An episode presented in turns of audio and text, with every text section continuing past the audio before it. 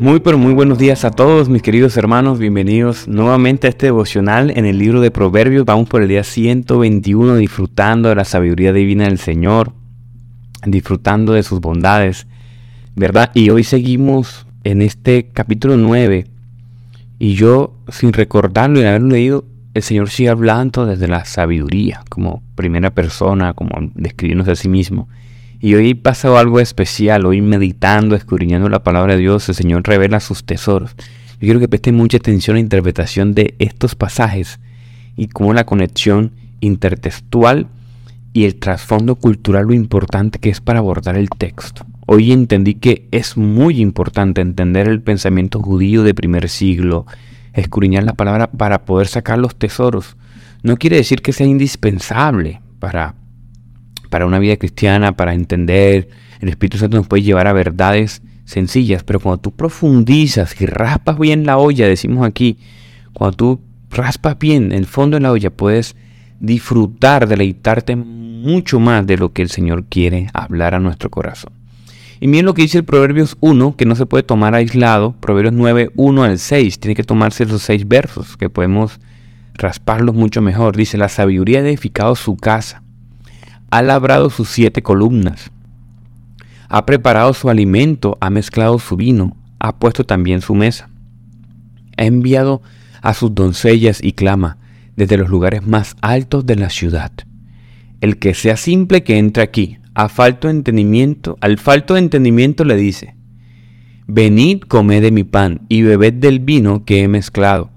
Abandonad la necedad y viviréis, y andad por el camino del entendimiento. Maravilloso. Esto nos recuerda la parábola que hablamos ayer o antier acerca de la gran cena, el gran banquete que habló el Señor. Y miren que estudiando, como les decía previamente, parece que era una, una costumbre judía y también una enseñanza judía muy famosa, muy recurrente, muy usada para la espera del Señor. Y fíjense que yo decía, wow, sería genial volver nuevamente a escudriñar la palabra del gran banquete o de la gran fiesta para ver el Señor que nos quiere hablar nuevamente. Y ustedes saben que hay historias y parábolas que se relacionan, o sea que en Marcos, en Mateo, en Lucas o en Juan, se cuentan en las cuatro, se cuentan en dos, o se cuentan en tres, y que a veces tienen algunos detalles más específicos. Bueno, hay una parábola de la gran fiesta, del gran banquete, pero desde otra óptica. Y parece que es en otro contexto, no es la misma historia, sino que era historia recurrente que el Señor usaba, porque claro, el Señor muchas veces le hablaba a judíos. O sea, perdón, todo el tiempo le hablaba a judíos. Entonces les hablaba con historias, pasajes, enseñanzas que los judíos pudiesen entender. Él no traía y no exportaba eh, eh, parábolas, enseñanzas de otras religiones, otras culturas, o otras formas, filosofías. No, no, no. Él le hablaba a los judíos su contexto, con enseñanzas que ellos ya conocían, ilustrando el reino de los cielos. Y esta parábola está en Mateo 1.14, que dice así. Jesús les contó otras parábolas, dijo. El reino del cielo también puede ilustrarse mediante una historia de un rey que preparó una gran fiesta de bodas para su hijo. Cuando el banquete estuvo listo, el rey envió a sus sirvientes para llamar a los invitados, pero todos se negaron a asistir. Recuerden lo que les había dicho previamente en la otra parábola. El judío de primer siglo, los judíos, judíos eh, de historia antigua, hacían fiestas y decían el día, la fecha, pero no decían la hora. ¿Ok? Entonces, esto es lo que causa enojo. Y esto es el mensaje del, del cristianismo judío, que rechazó el mensaje y por eso la salvación es abierta a todos. Entonces, versículo 4 dice, entonces envió otros sirvientes a decir, la fiesta está preparada, se han matado toros y los las reses engordadas, todo está listo, vengan al banquete. O sea, el Señor nuevamente envía a personas. Versículo 5, las personas a quienes había invitado no hicieron caso y siguieron su camino. Uno se fue a su granja, otro a su negocio, otros agarraban los mensajeros, los insultaron y los mataron. Versículo 7. El rey se puso furioso y envió a su ejército para destruir a los asesinos y quemar la su ciudad. Y les dijo a los sirvientes, la fiesta de boda está lista y las personas que invité no son dignas de tal honor. Ahora salgan a las esquinas de las calles e inviten a todos los que vean.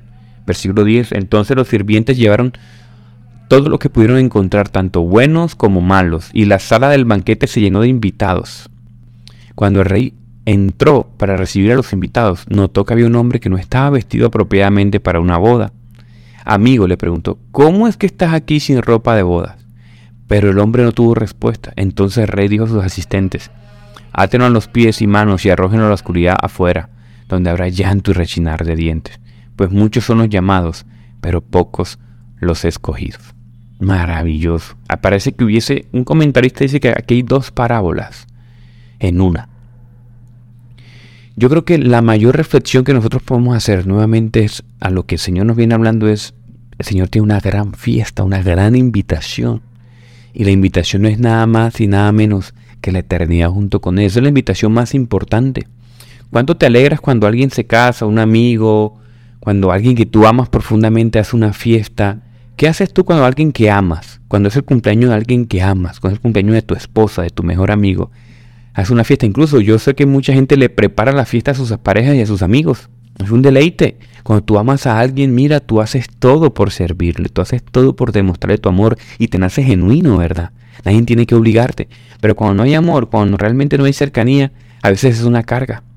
Muchas veces, ¿cuántas veces no han dicho o no hemos dicho, me invitaron a una boda? Ah, el traje, los gastos, la lluvia sobre, el regalo, mejor que no me hubiesen invitado. A veces dice uno, ¿no? En su pecado.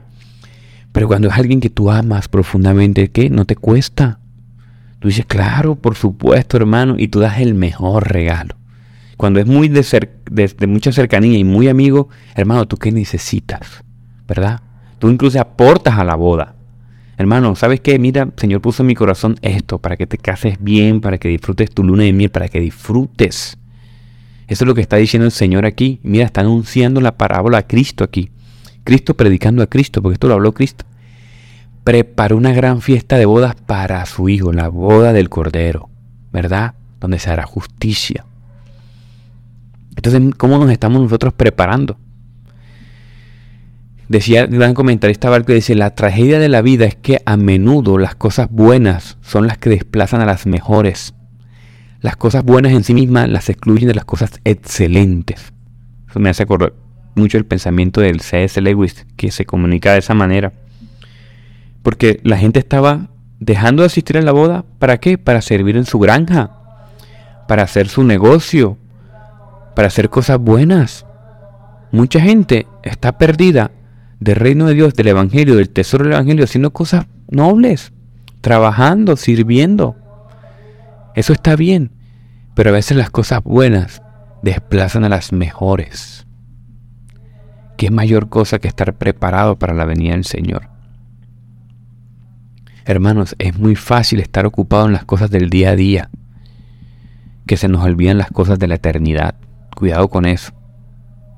Mira, una persona puede estar honradamente ganándose la vida, estar y al mismo tiempo estar perdiendo la vida. Puede estar tan ocupada en la administración de su vida, la organización de su vida, que se olvida de vivir para Cristo. Ves que tú no haces planes y planes y planes y planes y planes y a veces los planes buenos te distraen de los planes urgentes. Tremendo eso, ¿verdad? Amigos, miren, si rechazamos la invitación de nuestro Señor, un día nos daremos cuenta de que lo peor no es que suframos o que sufrimos, nos daremos cuenta de que nos hemos perdido la preciosa y gran fiesta. Hermanos, yo, yo soy de los que cree que la invitación al reino de los cielos del Evangelio está abierta para todos. Para todos. Pero cuando uno va al Señor debe traer una vida que se ajuste a lo ofrecido. Esa creo que es una de las grandes enseñanzas. Hermano, la gracia es un regalo, pero es una responsabilidad. Uno no puede andar siguiendo la misma vida que vivía y decir que se encontró con Cristo. Una persona que se haya encontrado con Cristo debe esforzar por vestirse de pureza, de santidad, de bondad, de rogarle al Señor.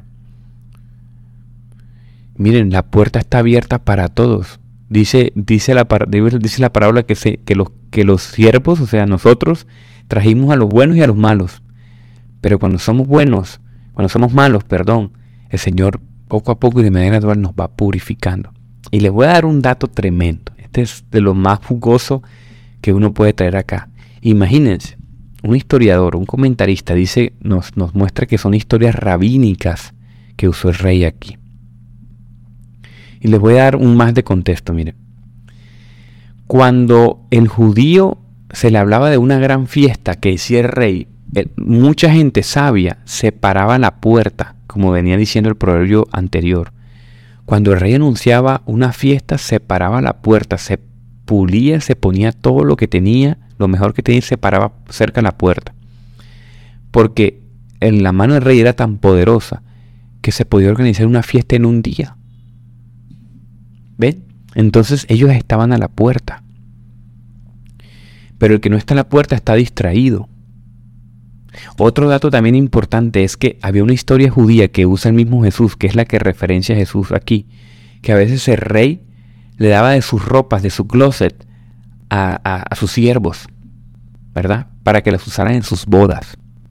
Entonces, ¿qué tenía que hacer el siervo? Cuando se hacía la boda, ellos usaban trajes finos, lo mejor, la ropa del rey la usaban. Y cuando se acababa la fiesta, ellos debían devolverla. Entonces, lo, lo que está enseñando el Señor Jesús aquí es que el Señor nos está dando de vestir ropas nuevas, o sea, nos está dando la posición de Cristo, las ropas santas. Por eso Pablo también hace esa referencia judía. Vístanse, vístanse de nobleza, vístanse de las ropas que les está dando el Señor. ¿Verdad? Y cuando el Señor te da una ropa y tú no la usas bien, sino que la usas para tus cosas cotidianas, abusas de la gracia del Señor, abusas de la bendición del Señor, no te preparas para la boda, es como si estuviese faltando el respeto al Señor.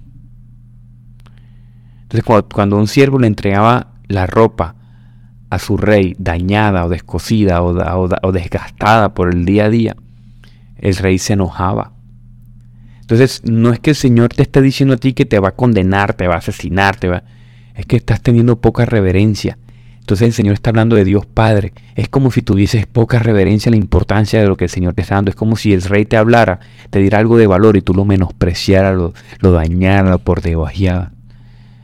O sea, esto no es una historia literal, es, una, es, un, es un mensaje que le está dando al judío para que el judío entendía el contexto en el que se estaba hablando. Si ves qué maravilloso es profundizar en la palabra de Dios, puedes sacar estos tesoros. Lo que el Señor está dando en sus principios más fundamentales. No es una literalidad de asesinato, de que rey es una cosa que no se puede. Es que el Señor está hablando a los judíos en un lenguaje que ellos podían entender, para que entendieran la importancia del mensaje que él traía. ¿Ves? Qué maravilla, ¿no? Ahora, la pregunta no es el mensaje y eso, sino qué estás haciendo tú para vivir una vida conforme a la honra del rey. Medita en ello. Vamos a orar, ¿te parece? Señor, ayúdanos a verte con más claridad. Ayúdanos a amarte, Dios. Señor, cuán importante es escudriñar tu palabra, sacar tus tesoros, Señor, cuánto nos satisface espiritualmente y nos hace vivir una vida conforme y piadosa a ti. Ayúdanos a que no nos distraiga, Señor, el día a día. Ayúdanos a que la eternidad esté presente en nuestro corazón, aunque no podamos entenderla. Ayúdanos a valorar más el mensaje del Rey y la gran fiesta, Señor, que entendamos que el día a día es importante, Señor, que glorificamos tu nombre cuando servimos honradamente y fielmente, pero se trata, Señor, siempre de tener una mirada en ti, en tu obra, en reverenciarla, Señor, en servirte, en cumplir el llamado. Aquí está todo el mensaje del Evangelio, Señor. Vayan, disipulen, vayan y enseñen y esperen a la puerta la gran venida del Señor, porque tú estás cerca, lo creemos, Dios. Ayúdanos. Ayúdanos a vivir este mensaje, a predicar este mensaje y a creerlo. Te amamos, Dios. Ponemos este día en tus manos, en el nombre de Jesús. Amén y amén. Quiero regalarle a los que escucharon el final algo importante que recibí de mi iglesia local ayer, amigos. De mi pastor, una promesa a mi iglesia local. Quiero compartirlo a ustedes porque ustedes y yo tenemos una, una alianza espiritual. Yo quiero que lean el Salmo 102, del 1 al 8. ¿Ok? Lean ese Salmo 112, del 1 al versículo 8 para sus hijos, para sus familias, para su, para su prosperidad en todas las áreas de su vida, mediten en ello y oren al Señor, les regalo esa palabra. Señor los bendiga y los guarde. Amén. Bendiciones.